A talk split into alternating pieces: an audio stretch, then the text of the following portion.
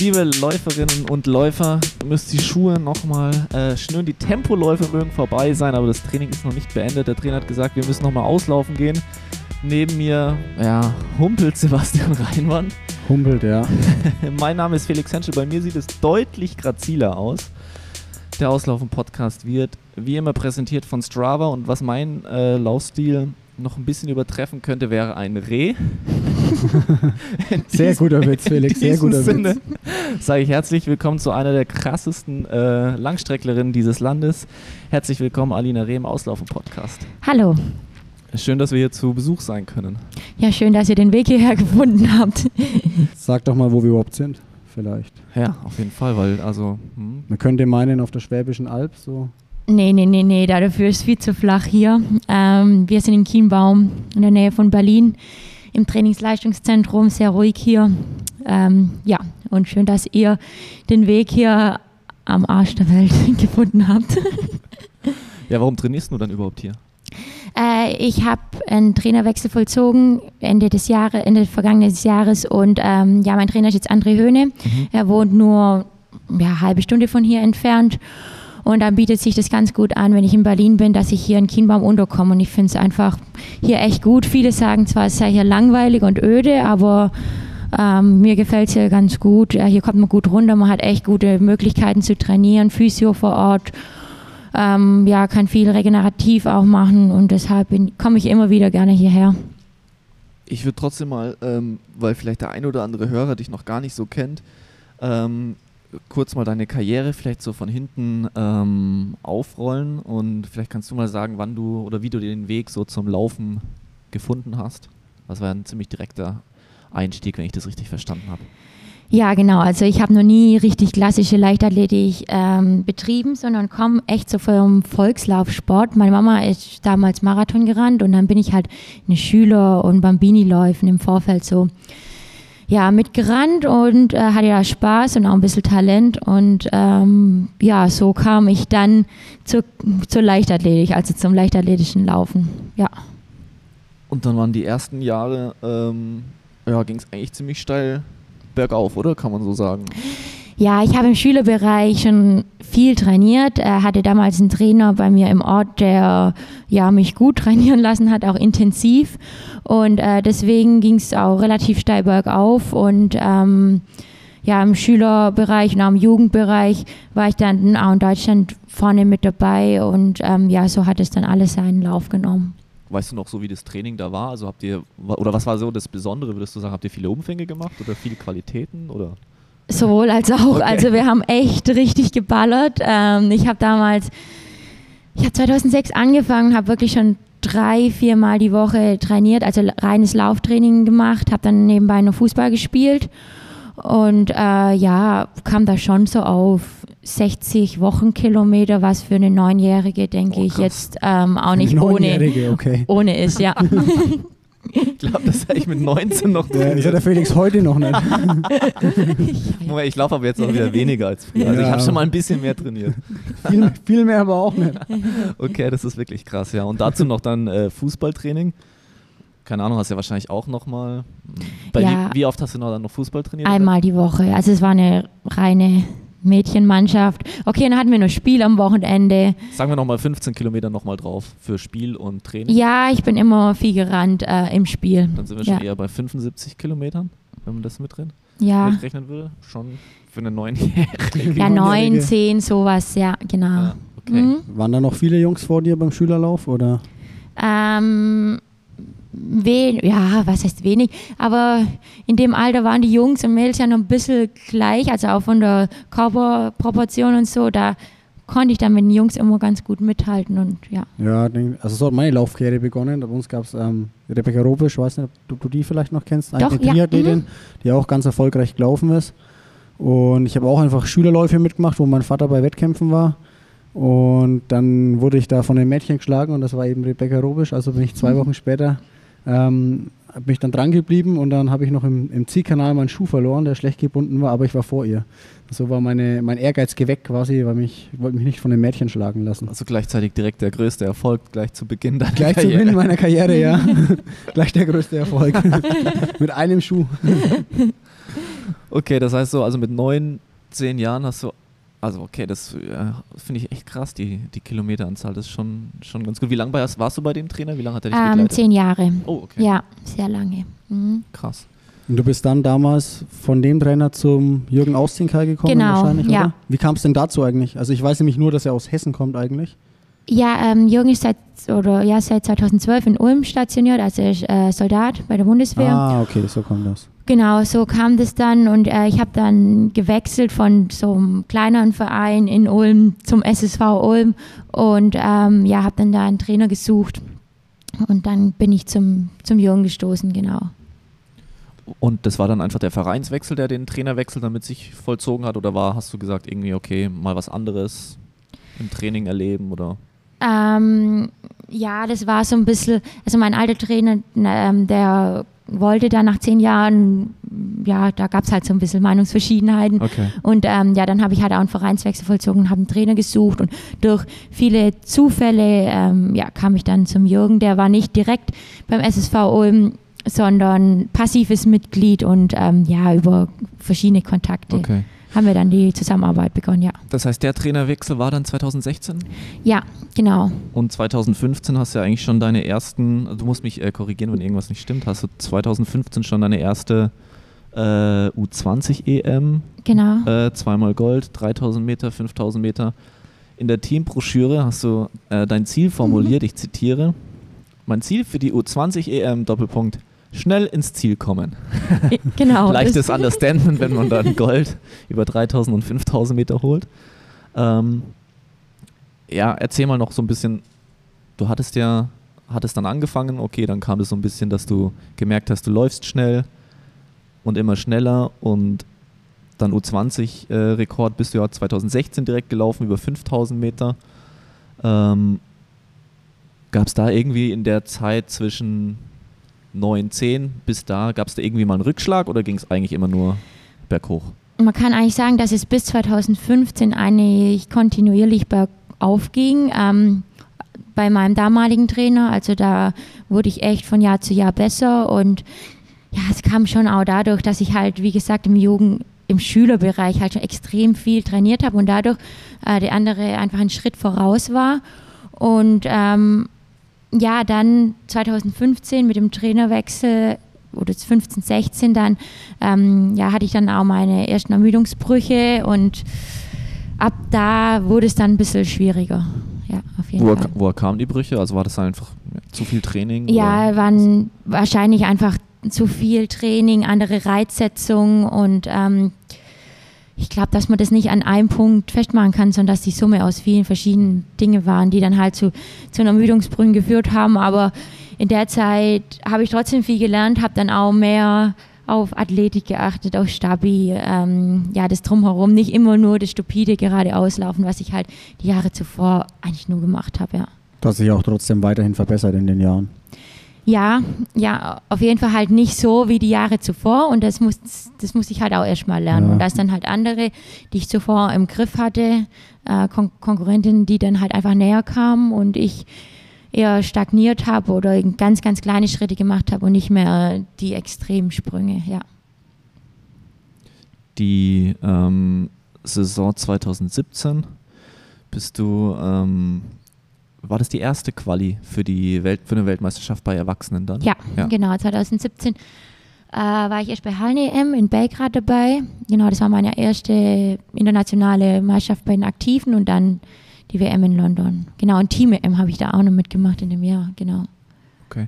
Ähm, hattest du solche Ziele dir eigentlich schon recht, oder ja genau, sag mal, hattest du diese Ziele ähm, dir gesetzt schon so als Zehnjährige oder bist du einfach erstmal gelaufen, weil es halt so Spaß gemacht hat? Oder wann kam dann so, ein, so eine, der Gedanke, okay, ich könnte vielleicht da Weltmeisterin werden oder Deutsche Meisterin oder was Oder auch auch immer? überhaupt nur das als Profi machen wollen. Ja, Ja. Ah, das ist schwierig. Also es kam dann wirklich so mit der Zeit, dass ich, dass es einfach lief und ich glaube 2015 war schon so ein springender Punkt. Da habe ich Abi gemacht und dann wurde ich ja da Doppel-Europameisterin, eine Woche später dann Deutsche Meisterin in Nürnberg, was für mich völlig überraschend kam und ab da ähm, ja, habe ich mich dann auch ja, dazu entschieden, das wirklich nach dem Abitur dann professioneller zu betreiben. Ich habe dann zwar eine Ausbildung zur Einzelhandelskauffrau begonnen, die ging nur eineinhalb Jahre, da ich Abi hatte. Ähm, das habe ich durchgezogen, aber immer mit dem Schwerpunkt, okay, ich setze auf den Sport, da möchte ich was erreichen, da möchte ich auf jeden Fall mal bei Weltmeisterschaften, auch bei Olympischen Spielen starten und ja, der Fokus war dann schon eher auf dem Sport als auf der Ausbildung. Die Ausbildung war, glaube ich, auch bei deiner Mama im Ja, Laden, oder? genau. Deswegen hatte ich da immer so, Ich habe mal gelesen, du dekorierst immer schön die Regale. ja, ja, genau. Das ist deine Leidenschaft. Das ist meine Leidenschaft, das mache ich gern. Das stimmt. Das stand auch in der Teambroschüre. Berufswunsch Rewe-Boss. Hat sich daran was geändert an dem Berufswunsch oder besteht das eigentlich noch nach wie vor? Nee, das war, glaube ich, auch 2015. Genau. D- Genau. Ähm, äh, momentan möchte ich kein Rewe-Boss werden. Nee, nee. Ähm, momentan ziehe ich auf jeden Fall äh, den Sport vor. Ja. Ein Boss auf jeden Fall nicht. Ich möchte mal einen äh, Supermarkt führen, das wäre schon mal so ein langfristiges Ziel, aber ja, ein Rewe-Boss muss nicht unbedingt sein. Ich musste auf jeden Fall auch schmunzeln, als ich es gesehen habe. Hast du jetzt wahrscheinlich ähm, ja, noch ein paar Jahre hoffentlich vor dir, bis es Das hoffe ich auch. zum Rewe-Boss oder was für einen Boss auch immer. Es gibt vers verschiedene äh, Arten von Bossen heutzutage. Ne? Also Rap-Boss, Lauf-Boss, Rewe-Boss, Genau. gibt's alles. Ähm, 2017 U23 deutscher Rekord auch im Halbmarathon. Ah ja, stimmt, ja. Genau. ja, Das war, glaube ich, dein erster Halbmarathon, oder? ja, das war mein allererster Halbmarathon. Genau, in Ulm war das, glaube ich, ja. Was bist du da gerannt? In Ulm bin ich, glaube ich, eine 71,20 oder sowas.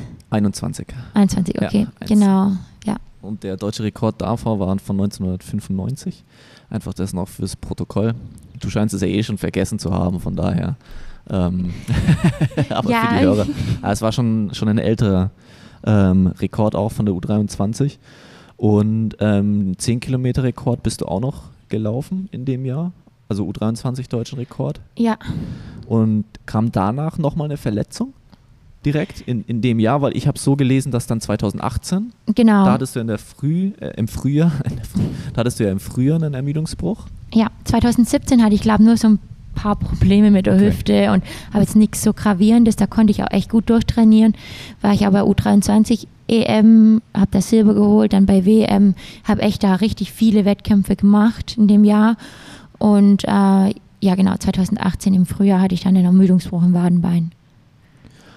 Hatte ich aber nicht äh, daran gehindert, dann trotzdem noch bei der äh, Heim-EM zu starten. Ja, Ähm, Basti, wo du ja auch gelaufen bist, kann man auch mal lobend erwähnen Genau. an der Stelle. Du kannst jetzt zwar heute nicht so gut laufen, weil du eine Zerrung hast, aber das war ja auch schon mal anders. Vor weniger als zwei Jahren. aber da waren wir hier in Chiembaum, haben Da wir waren gerade wir hier auch schon zusammen, haben wir Genau. festgestellt, ja. bei der UWV, das Trainingslager Genau. kurz Gab es hier immer so. Kokoswasser hier Ja. schön, wo wir jetzt gerade auch sitzen. Kokoswasser. Ja, ist ja da der gab es Wahnsinn. 24-7 gefühlt Essen und Trinken. Essen und, und trinken, ja, das war Kaffeebar, cool. Hm? Kuchen. Hey, das sind ja, also, das, ähm, ich habe vorhin gesagt, ich war das letzte Mal hier 2005, das ist 15 Jahre her. Mhm. Also da gab es hier von den ganzen, das waren noch eher Baracken dann. Also das schaut ja jetzt mittlerweile eigentlich alles Ja, voll okay aus. Vieles neu gebaut worden, ja. Das hat da ein bisschen unangenehm gerochen, als wir da waren. nee, ist jetzt hier anders. Also man kann es ja wirklich ganz gut aushalten. Ja, Ja, schon. doch, oder? die Zimmer sind auch gut und so. Ja. Wie, Mhm. wie lange bist du jetzt schon hier? Ich bin erst seit gestern hier. Ah, okay. Aber Ich war jetzt eine Woche in Leipzig. Ich hab- bin in Erfurt äh, so einen Testwettkampf gerannt, dann war ich in Leipzig bei, am IAT in der Testwoche und jetzt bin ich zwei Wochen hier. okay. Genau. Wir führen noch ganz kurz deine äh, bisherige Karriere zu Ende und dann würde mich eh interessieren, Ach wie so. das ganze Jahr bisher noch gelaufen ist. Ähm, ja, genau. Äh, 2018, vierter Platz, 10.000 Meter, ähm, EM. Meiner Meinung nach ja eigentlich eher ein dritter Platz, weil der, die Drittplatzierte hatte ja drei Whereabouts. Ah, okay. Ja, die Schwedin, Mira Hängt das- Bata. Miraf Okay. Bata, ja, und der Verband hat sie aber nicht suspendiert. also das ist leider vom Tisch schon. und hat dann die Sperre, glaube ich, nach der EM erst gesetzt. ah, okay. also Ja, eigentlich absoluter. Witz. Normalerweise hätte man die ja vorher spannen müssen, weil Ja. sie vorher drei Misstests hatte. Ja. Und ja. Ja, vor allem war, wurde sie dann ein Jahr gesperrt vom 31. August bis 1. 31. August 2018 bis 1. September 2019, sodass sie noch die Möglichkeit gehabt hätte, in Doha an den Start zu gehen. Ah, Ja, okay. aber Das es ist ja dann die und euer Rennen war 20 Tage vorher ungefähr. Genau, und 10. zwar am August 8. oder, ja, 8., genau, ja. sowas, ja. okay. Was, was denkt man sich da, wenn man da, wie alt warst du da? 20. 21? Ja. Wenn, man, wenn einem da irgendwie so im heimischen Stadion die Medaille eigentlich genommen wird. Das ist ja eigentlich schon ein ziemliches Brett. Ja, es war alles ein bisschen turbulent da. Also ich kam ins Ziel und wusste erstmal gar nicht, welche Platzierung ich habe. Dann hieß es immer fünfte, da ja eine Läuferin vor mir eine Runde früher einfach aufgehört hat zu laufen. Dann irgendwann wurde mir dann in der Mixzone gesagt, ich bin vierte und dann war ich auf dem Auslaufplatz und dann war ich plötzlich dritte, weil das dann mit der Schwedin irgendwie ins Gespräch kam und dann war ich schon ein bisschen enttäuscht, aber für mich war der vierte Platz einfach, ja, cool und äh, ja, jetzt im Nachhinein, wenn mir jetzt noch die Medaille, wenn ich jetzt die bekommen hätte, hätte ich gesagt, ja mein Gott, ob ich jetzt vierte oder dritte geworden wäre, das bringt jetzt auch nichts mehr. Mir wurde der, mir wäre der Moment eh genommen worden im Stadion und dann, ja, war ich mit dem Platz vier echt zufrieden. Ja, also auch nach der Saison, also ja. Ich denke mir halt, ne, gibt es ja oft jetzt in den letzten Jahren immer wieder die, die Situation, dass dann jemand halt die Medaille irgendwie so nach Hause geschickt bekommt. Aber wie du schon gesagt hast, eigentlich so, keine Ahnung, diese 30 Sekunden oder dann auch diese, oder sagen wir mal 30 Minuten, wenn es im heimischen Stadion Ja. ist, mit Siegerehrung, mit Ehrenrunde, mit Ehrenrunde vielleicht noch, so. ja. Ja. Das ist halt, keine Ahnung, ja, wie du sagst, ich glaube, es ist eigentlich dann ziemlich egal, ob du dann das noch kriegst oder nicht kriegst, ne? Genau, ja. Weil im nächsten Jahr ist ja teilweise im nächsten Jahr fragt dich ja schon niemand mehr danach. Also und für einen selber ist es ja auch emotional. Ja, ich denke, da geht es einfach um das Erlebnis und um die Emotionen und so. Und ja, wenn man die dann mit der Post irgendwie zugeschickt bekommt oder vielleicht bei einer deutschen Meisterschaft so am Rande verliehen bekommt, noch das, ja, das brauche ich dann auch nicht mehr so. Ist irgendwie nicht so. Ja, nicht das sehe ich auch ne? so. Ja, mich würde es halt einfach unglaublich wütend machen. Also wenn mir so ein Moment da genommen wird, wenn ich weiß, es ist Ja. ja auch einfach, da gibt es auch keine Begründung dafür, oder? Warum Nee. man jetzt die 20 Tage später erst sperrt. Ja. Bist du wütend oder? oder was- Ich war was- ein was so bisschen das Gefühl? wütend, aber ach, was heißt? Ähm, ja, ich wurde mit, dem, mit der ganzen Thematik ziemlich überrumpelt in der Mixzone, muss ich sagen. Und dann wurden auch teilweise böse Artikel über mich geschrieben, dass ich halt gegen, gegen die Schwedin wette. Und ähm, ja, deshalb habe ich mich da immer ein bisschen dann zurückgehalten und distanziert, weil ich einfach solche Artikel ja nicht mehr in der Öffentlichkeit sehen wollte. Aber es von mir. Und- zeugt ja von ziemlich groß, äh, sportlicher Größe, wenn man da so ruhig bleiben kann eigentlich. Und das so hinnimmt und sagt, ich freue mich über den vierten Platz, weil Ja. ich glaube, andere werden da auch Ja, Ja. weniger ruhig bleiben. Also man bleibt, es bleibt natürlich keine nicht andere mehr. Möglichkeit, aber es ist trotzdem halt eigentlich schade, wenn man am Ende zu so einem Doping-Thema, das eigentlich eindeutig ist, drei Misstests sind drei Misstests, dass noch irgendwie der, der, die Worte im Mund verdreht werden, als wärst jetzt du diejenige, der die Anschuldigungen erhebt, weil was für eine Anschuldigung, das ist schwarz auf weiß, also wurde ja dafür auch bestraft. Ja, also mir wurde dann halt auch ähm, ja, nachgesagt, dass ich es scheiße finde, ähm, dass ich gegen Afrikaner sozusagen bei Europameisterschaften laufe, obwohl ich das gar nicht von mir gegeben habe, also Mhm. überhaupt nicht. Und das sind dann so Punkte, wo ich denke, boah, ähm, du kommst da an im, nach einem 10.000 Meter Rennen, wirst plötzlich konfrontiert auf Englisch, dass, da, dass, eine, dass deine Konkurrentin drei Misstests hat und ähm, ja, dann wird plötzlich am nächsten Tag auf Sport 1 erscheint da so ein Artikel, ja, dann Ja, überlegt man sich halt dreimal, was man sagt, wirklich, Ja. ja. Ja, verstehe ich. verstehe ich, ja. Verstehe ich. Hier hast du ja auf jeden Fall Zeit, das zu erklären im Podcast. Schon, das ist doch schon mal ganz gut. Das ist doch schon mal ganz gut. Ähm, 2019, äh, ja, war dann wieder irgendwie so ein bisschen äh, blöde Schlagzeilen, vielleicht nach dem Rennen äh, ähm, bei der Weltmeisterschaft. Aber ähm, ja, keine Ahnung, glaube ich, müssen wir nicht groß drüber reden. Oder willst du dazu kurz was sagen, kurz erzählen, was da passiert ist? Äh, ja, Doha war, war nicht mein Wettkampf, war. Ich glaube auch, dass es am Ende wieder die Summe vieler Dinge waren, die dann zu den Bauchkrämpfen, Magenkrämpfen ja, geführt haben. Ähm, ich hatte das schon zuvor ein paar Mal im Training und habe das aber nie so ernst genommen und dachte, ach ja, das passiert mir nicht nochmal. Und dann kam es halt an dem Tag und ja, genau, ich habe jetzt auch medizinisch viel nachgeforscht. Ähm, da kam so ein bisschen was dabei raus, aber ich glaube auch, dass es wirklich die Summe von, von körperlicher Verfassung und psychischer Verfassung war, die dann halt zu dem geführt haben. Ich konnte es, glaube ich, ganz gut reflektieren und jetzt ist ein neues Jahr und ich traue dem jetzt auch nicht mehr hinterher. Genau. Okay. Was meinst du mit psychischer Verfassung? Also war einfach der Druck so hoch? Und wo kam der her? Ähm, vielleicht schwebte damals auch schon ein bisschen der Trainerwechsel im Hinterkopf und ähm, ja, dann halt möchte man es dann trotzdem auch so ein bisschen zeigen. Man ist dann, steht da als einzigste Deutsche in einem 10.000 Meter Finale bei einer Weltmeisterschaft und ähm, ja, die meine eigenen Erwartungen waren auch ziemlich groß, ja. Wie war denn ja. wieder, vielleicht können wir doch kurz da, da bleiben, weil, mir, äh, weil wir jetzt die Chance haben, mit dir zu sprechen. Wie war denn Doha so insgesamt? Weil für äh, uns Leute zu Hause sah es halt, also es sah lächerlich aus teilweise, ne? Also die, ja. was die da aufgefahren haben an Lasershows und so weiter und so fort und dann irgendwie diese leeren Ränge. Und äh, ich, ich glaube, die Präsidenten haben ja noch gesagt, ja, das Stadion ist ausverkauft und so. Also Jetzt, wenn man vor allem die Bilder von Berlin im Kopf hat, vom ja. Jahr zuvor, ja. und dann denkt man, jetzt gehe ich Weltmeisterschaft, ein EB höher, höher und dann ist man da irgendwie in Doha. Ja, also ich kann eigentlich gar nicht so viel dazu sagen, weil ich kam am Donnerstagabend oder in der Nacht an mhm. und hatte dann am Samstagabend meinen Wettkampf und zurückgeflogen bin ich am Montag um, um zwei in der Nacht wieder. Bist also, du aus Deutschland angereist? Direkt? Ja, ich bin ah, okay. aus Deutschland angereist, was jetzt im Nachhinein, denke ich, auch nicht so optimal war. Wir hätten direkt aus St. Moritz anreisen sollen. Ich war nochmal zwei Wochen daheim und da war halt die Feinabstimmung auch nicht gut. Also dann braucht man auch keine Höhe machen. Entweder man reist dann direkt aus der Höhe an oder man bereitet es halt dann doch nochmal anders vor. Also da hatte ich dann halt echt kaum, kaum Effekt davon. Ähm, ja, wie gesagt, deshalb bin ich da an einem Samstagabend mit meinen Gegnerinnen vom Hotel ins Stadion mit dem Bus gefahren. Dann bin ich da gerannt oder halt nicht wirklich gerannt, die 5000 Meter. Bin dann mit den Amerikanerinnen wieder in den Bus reingesessen und wir saßen wirklich auf dem gleichen Platz auf, auf der Rückfahrt wie auf der Hinfahrt.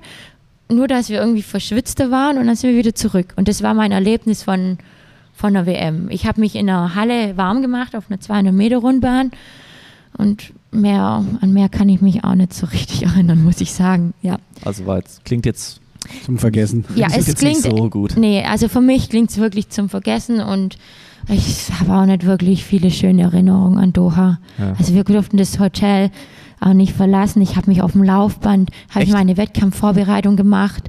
Äh, ich mache das ist ja schon sehr strange, oder? Ja, ich mache normalerweise den Tausender vorher immer, ähm, einen Tag vorher auf dem Band. Und du wirst ja vielleicht auch deine Spikes tragen am Tag Genau, davor. und es ging dann halt nicht. Dann bin ich die in Tausender in 305 gerannt, weil ich mich nicht getraut habe, das Laufband höher zu stellen, weil nachher passiert noch irgendwas. Ja. Ich laufe halt auch nie auf dem Laufband und ja, da hat einfach das Feeling gefehlt, das, die Atmosphäre auch und ja, das war im Vergleich zu London was ganz anderes. London war halt auch richtig cool. Also es war echt top damals. Also decken sich eigentlich die Erfahrungen, die man oder die Bilder, die man so vom Fernseher mitnimmt, mit den Erlebnissen Für mich auf jeden Fall. Ja. Dadurch, dass ich dann auch danach gleich wieder abgehaut bin, ja, ähm, ja war es einfach eine komische Stimmung. Das zeigt ja auch, dass man dann mit Geld, auch wenn man Katar heißt, äh, auch irgendwie keine Stimmung kaufen nee, kann. Keine Chance. Also das ist ja auch, glaube ich, in allen Sportarten so. Ich glaube, Zeitfahr-WM war bei den Radfahrern dort. Das wird die sich haben, haben, haben, sie hatten, haben ähnliche, ähnliche Sachen berichtet eigentlich. Ne? Das ja, wird sich wiederholt sich. vorher auch. Das wird sich immer wieder so wiederholen auch, denke ich. Also da kann, kann Beckenbauer äh, da auch keine Sklaven sehen auf den Baustellen. ja. Ich sehe keine Sklaven. Nee, es waren nicht Sklaven, es waren, ach keine Ahnung, ich werde das hier mal nachliefern, wie, was er genau gesagt hat. naja gut, dann äh, haken wir mal 2019 ab und dann war ja eigentlich 2020 ein großes Highlight geplant. das ist ja jetzt auch irgendwie alles anders gewesen, aber Olympische Spiele, denke ich, war ja das große Ziel, ist ja ganz klar. Ja, erzähl doch mal ganz kurz, ähm, wie du jetzt, ähm, hast ja schon gesagt, Trainerwechsel, also da würde mich natürlich interessieren, was ist jetzt anders?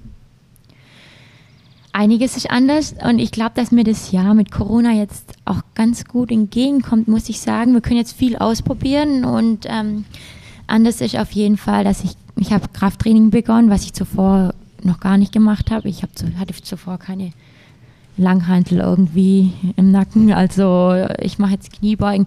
Man kann es jetzt vielleicht noch nicht so richtig als Krafttraining bezeichnen. Ein anderer Sportler wird sagen, okay, das ist vielleicht intensiveres Stabi-Training. Aber für mich ist auf jeden Fall eine Umstellung. Ich mache mehr im koordinativen Bereich. Ähm, wir achten ein bisschen mehr auf Lauftechnik, Ökonomie und mache auch mehr Schnelligkeit. Und ähm, ja, das sind einige Stellschrauben, die wir gedreht haben. Und da muss ich halt geduldig sein, bis das endlich so ankommt. Ähm, und dadurch ist das Jahr für mich, glaube ich, ganz gut, um einfach da Dinge auszuprobieren. Ja. Das heißt, ihr habt dann auch ziemlich strikt weiter trainiert? Ja, ich ja. habe komplett durchtrainiert. Ähm, als die Olympia-Absage kam, habe ich gesagt, ich möchte keine Pause machen. Ich nutze das Jahr jetzt, ist für mich äh, ein Jahr, das ich geschenkt bekommen habe und deshalb nicht haut drauf, aber ähm, es geht weiter auf jeden Ja, Fall. ist ja cool, dass du das so positiv sehen kannst. Also einige Athleten waren ja auch demotiviert, haben, glaube ich, mal ein paar Wochen ausgesetzt oder da keinen Grund gesehen oder halt sich schwer motivieren können. Und du hast es als Chance gesehen. Ja, aber ich glaube, es kommt auch dadurch, dass ich, ich bin halt dann auch erst 23, für den Langstreckenbereich noch nicht so alt und äh, vielleicht ist es für mich echt ein gutes Jahr, da, wo ich mich noch ein bisschen weiterentwickeln kann und auch über 10.000 Meter dann den nächsten Schritt gehen Es kann. läuft jetzt gerade auch schon nicht schlecht. Ne? Ich meine, du bist vor Ja. drei, vier Wochen die 10 Kilometer hier in Berlin gelaufen, nahe an der Bestzeit. Und ich glaube auch, ich habe jetzt gerade erst eben ähm, ein Larasch-Interview von dir gehört, von gestern, vorgestern. Das Interview, da hast du auch gesagt, du bist ja aus einer 170er Trainingswoche rausgelaufen, weil du erst irgendwie drei, vier Tage vorher wusstest, dass es ein Rennen ist. Genau. Hast gesagt, okay, ich will jetzt rennen und dann mit einer 170 Kilometer Woche irgendwie so sieben Sekunden, glaube ich, über Bestzeit zu laufen, Ja, ist schon ordentlich. Ja, wir mussten kurz umziehen, weil wir wollen uns nicht von den Judokas verprügeln lassen, die jetzt nämlich da oben grillen wollen. Also die grillen nicht selber. Auch wenn es nur. Frauen sind, ja. Aber Ja, ich glaube, auch die würden uns. Ich Ja. Das, das wollen wir Die nicht, haben Power. nehme auch lieber Abstand. wollen wir jetzt mal nicht riskieren. äh, 170 Kilometer in der Woche hast du ja gerade schon äh, so gesagt. Was hast du für einen Jahresschnitt an Kilometern? Hast du es im Kopf oder? Gib mal so eine. ja, eine Range. Also dadurch, dass wir jetzt mit dem IAT ziemlich eng zusammenarbeiten, kam in der Auswertung raus, dass ich jetzt so einen Schnitt von 160 hatte.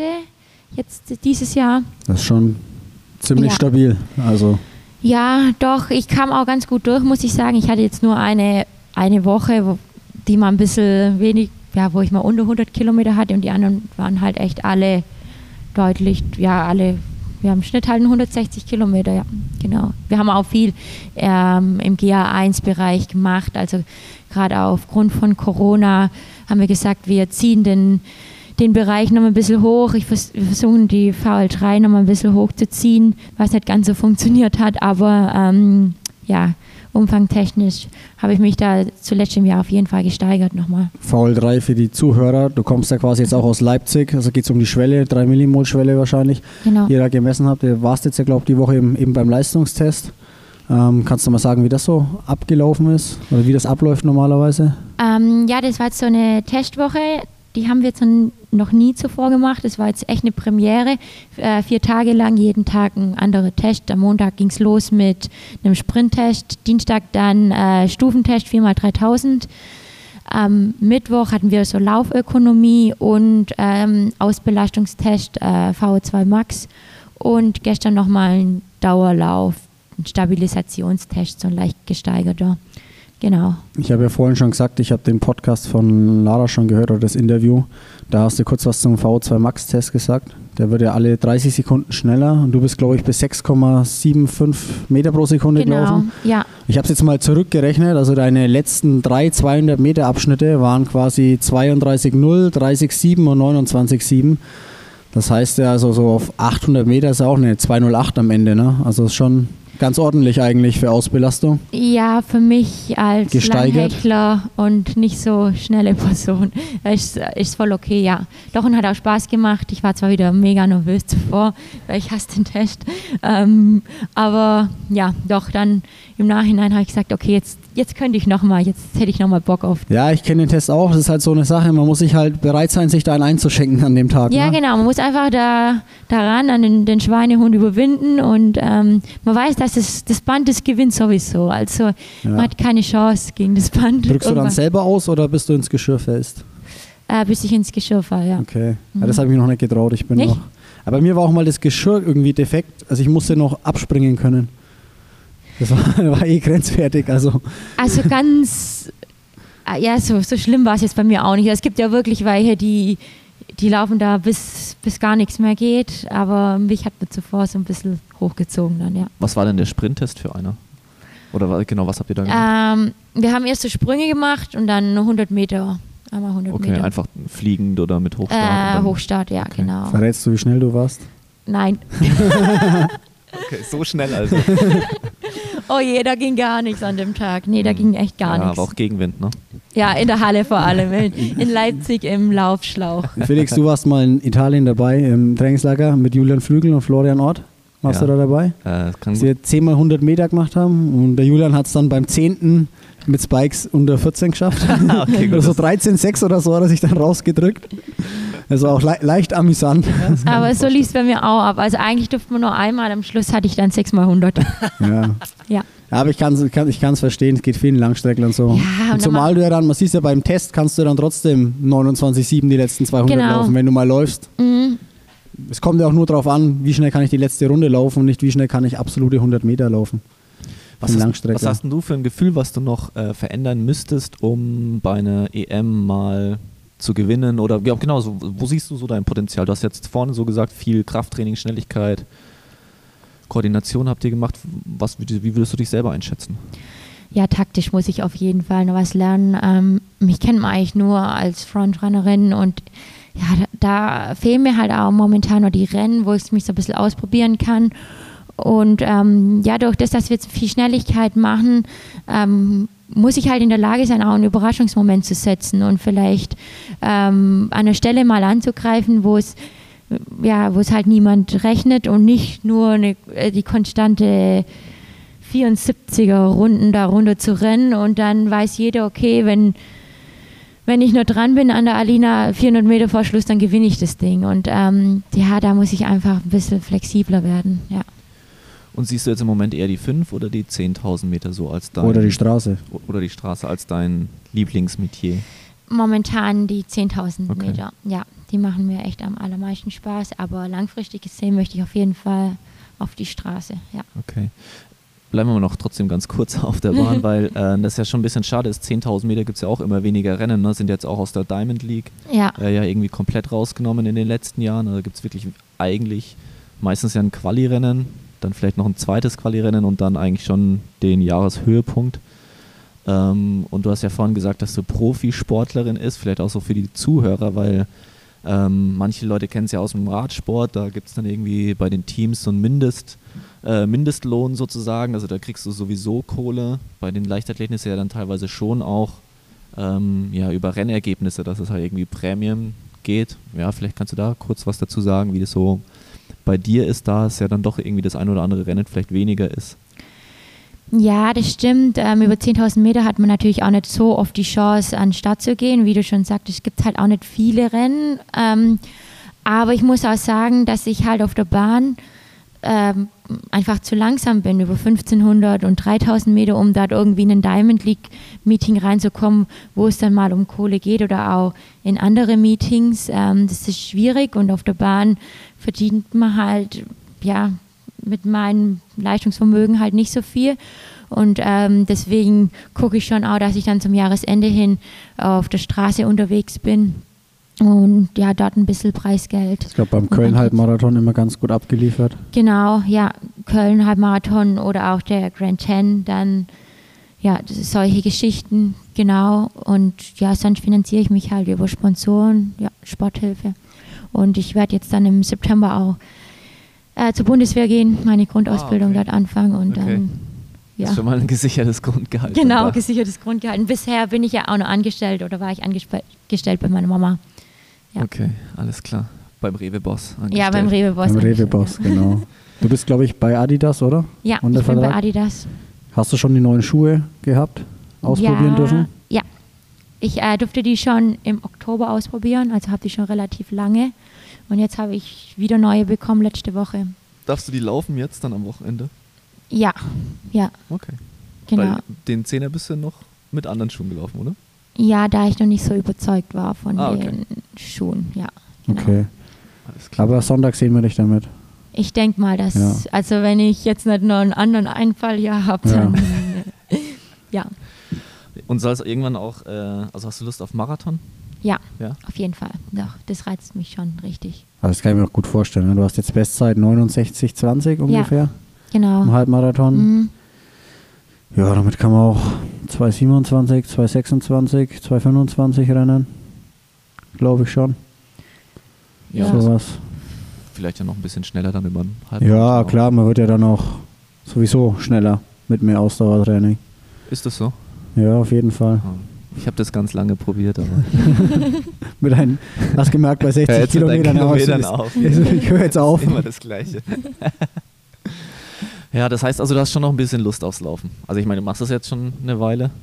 Ja, doch, auf jeden Fall. Ich habe auf jeden Fall Bock aufs Laufen und auch wirklich dann mal Lust auf die Straße so richtig zu gehen.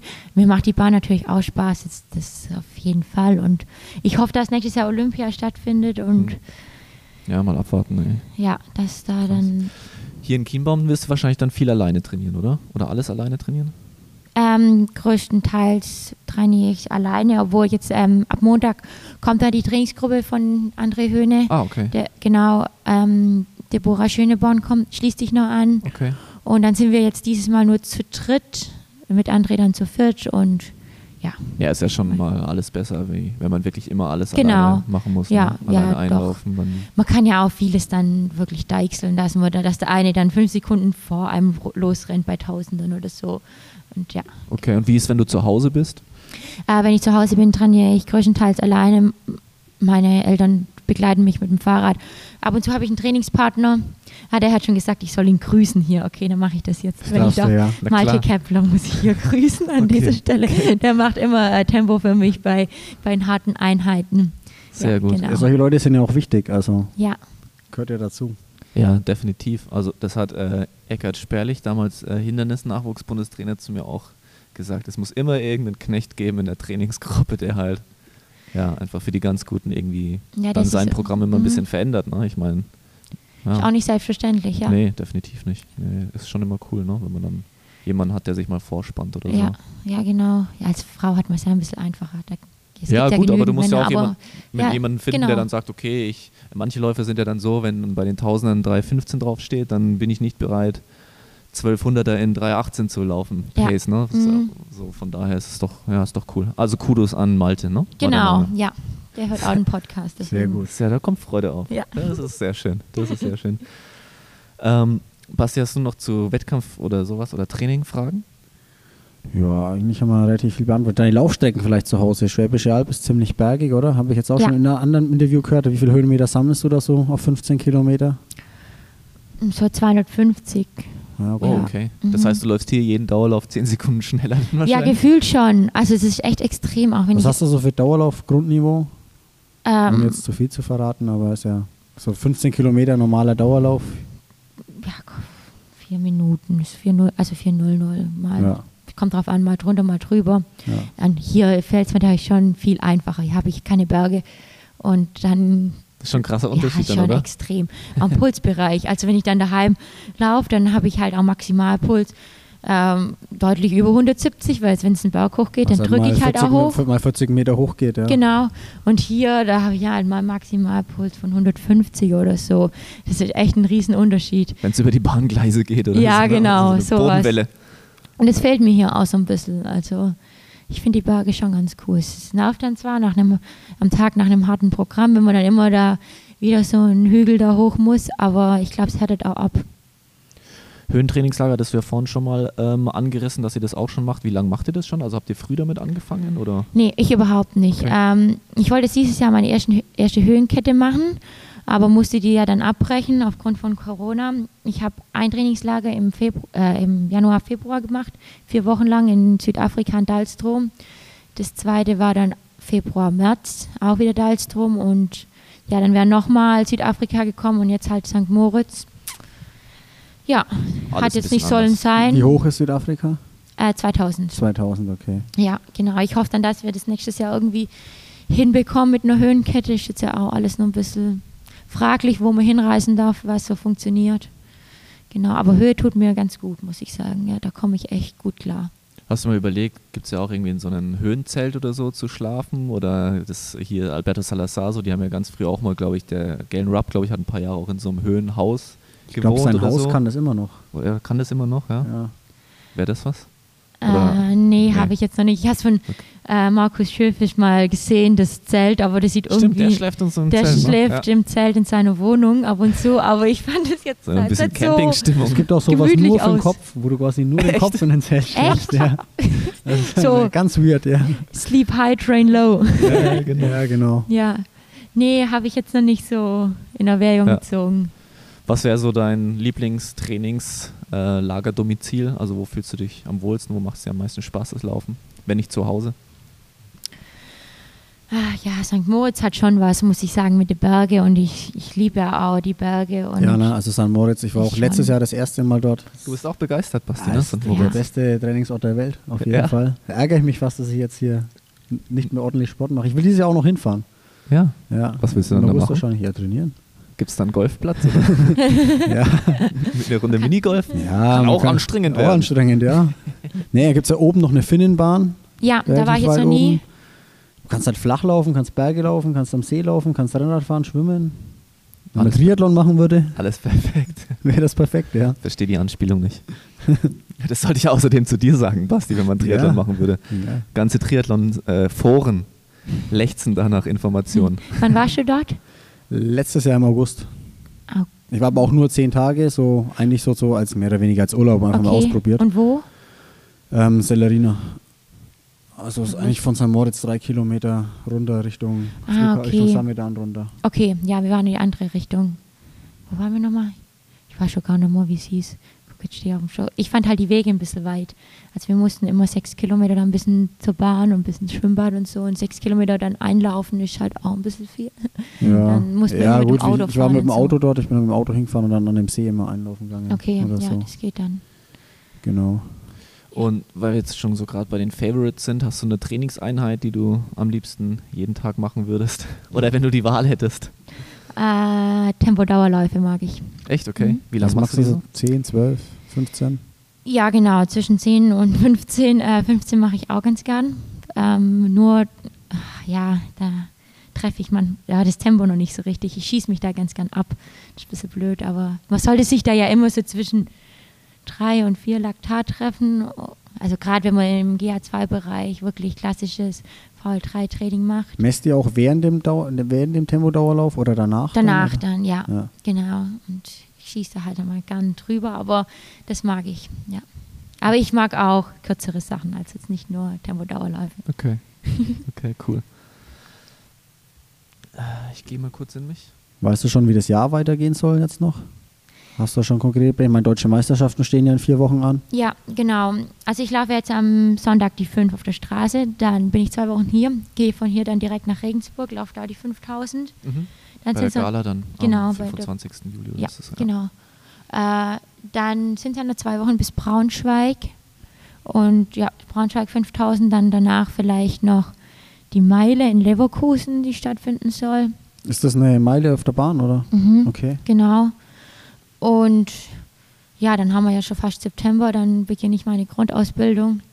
Mal gucken, ob ich das ISTAF dann da noch mitmache und dann. Ist die Halbmarathon-WM für dich noch auf dem Nee, Schirm? mm, mm. Nicht. Also es sollte dann auch wirklich ein Cut sein, weil ich ja, Ja. dann auch echt durchtrainiert Vor allem habe. mit der Grundausbildung Mit ist der dann eh Grundausbildung Schluss. wird es, glaube ich, schwierig. Und ähm, ja, im September möchte ich dann auch die Saison beenden und dann auch wirklich Pause machen, damit ich auch vernünftig dann wieder aufbauen kann fürs nächste Jahr. Weil da kommt ja dann echt richtig viel auf uns zu.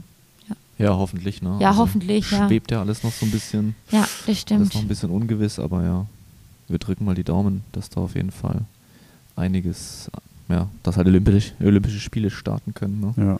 Ja, und auch die WM. Und WM. genau. Ähm, Ja. Wird auf jeden Fall schön. Das ist ganz cool, dass jetzt noch zwei, ein Straßenrennen und zwei 5000er genau. und dann ja, und dann hoffe ich, dass das eine Bestzeit fällt. Was ist deine Bestzeit aktuell? 1510? Äh, 15.04. 1504, ja, dann Mhm. wissen wir ja, was du, auf was du schielst. Ja, auf das schiele ich schon so lange. Ähm, ja, mal gucken, ob es irgendwann mal kommt. Ja, ob es mal flutscht. Ich hoffe am Sonntag. ja. Dein. Trainer gönnt dir bestimmt auch noch eine Ruhewoche, wenn es dann keine 170 Ah, ja. Kilometer sind. Ja, Wird es wahrscheinlich schon flutschen dann irgendwann die nächsten vier Wochen. ja genau. Ich, diese Woche habe ich jetzt auch nicht so viele Kilometer. Deswegen Okay. Es liegt eher an mir, dass ich immer so viel machen möchte. Dann äh, sind wir auf jeden Fall mal gespannt, wie das äh, Rennen verläuft. Wir werden ja an der Strecke sein. Vielleicht können wir dann danach von dir noch einen O-Ton ähm, bekommen nach dem Gerne. Rennen. Du kannst mit auslaufen gehen. Und Genau. ähm, ich kann mit auslaufen gehen. Ja, vielleicht mache ich auch wieder den ersten Laufschritt. Ich muss 20 Sonntag. Kilometer laufen am Sonntag. Nimm das. ja, Sebastian Reinwald sagt da nämlich gar nichts mehr. Doch, Ah. doch, weil die zählen bei dir ja nicht, weil sie so langsam sind. Ich muss langsam laufen. Das hat der Trainer gesagt. Ich kann da nichts dafür. Mir sind die Hände gebunden. Seltsamer Trainer, oder Alina? Der sagt, man soll langsam laufen. Ganz komische Trainer. Ja, ich verstehe es auch nicht. Was heißt langsam? 420. Oh, okay. ah, das saß. Ja, der saß tief. Der saß tief. nee, ich verstehe das. Ja. Das ist dann echt la langweilig. Ja. Das tut weh, ne? So langsam zu laufen. Ja, das Das ist. ist ein blöder Schritt. Das, Das ist das Problem. Ja, genau. Ja. Ich sage ich, ich sag auch immer, ich bin auch einer, der tendenziell so schnell läuft. Aber ich sag mal, ich, ich keine Ahnung, ich habe es Das macht probiert. halt Spaß. Mit Uhr, ohne Uhr habe ich es probiert. Am Ende kommt immer mindestens 3,59 raus. Ja, das macht halt einfach Spaß, dann Ja. irgendwie die letzten drei, vier Kilometer in 3,45 oder halt dann Richtung 3,30 zu laufen. Und dann sieht man so einen Fahrradfahrer oder jetzt noch schlimmer einen E-Biker. Manche von denen kann man aber ja auch überholen. Ja. Ja, das mit 4,20, da musst du aufpassen, dass nicht andere Läufer mich überholen da am Kanal. Ja. Also das ist wirklich ein ganz Ja, kritisches Thema im ganz, Moment aber- bei mir. Ganz kritisches ja, Thema. dann hören wir lieber auf an der Stelle. Ja. also Alina, vielen Dank äh, für deine Zeit. Kein Problem. Was, was hättest du sonst so gemacht eigentlich, wenn jetzt keine Podcastaufnahme wäre? Äh, dann hätte ich vielleicht schon ein bisschen früher trainiert, aber das macht nichts. Ich gehe nachher noch hier in die Infrarotkabine und dann setze ich mich zu, zu den Werfern. Die sind alle hier. Kugelstoßer und Diskuswerfer. Die sind vom Körperbau ja ähnlich wie du auch. ja, ne? genau, das, das passt dann. Könnt euch über Krafttraining unterhalten. Ja, genau. Stimmt, die drücken wahrscheinlich das Vierfache von dem, was du so bei Kniebeugen Ah, das machst. reicht nicht. Reicht nicht? Das reicht, glaube ich, nicht. Nee, nee. Okay, sehr gut. Also Alina, vielen Dank und ähm, ja, an dieser Stelle würde ich mal sagen, das Auslaufen ist beendet. Vielen Dank fürs Zuhören und wir hören uns in der nächsten Folge. Ciao.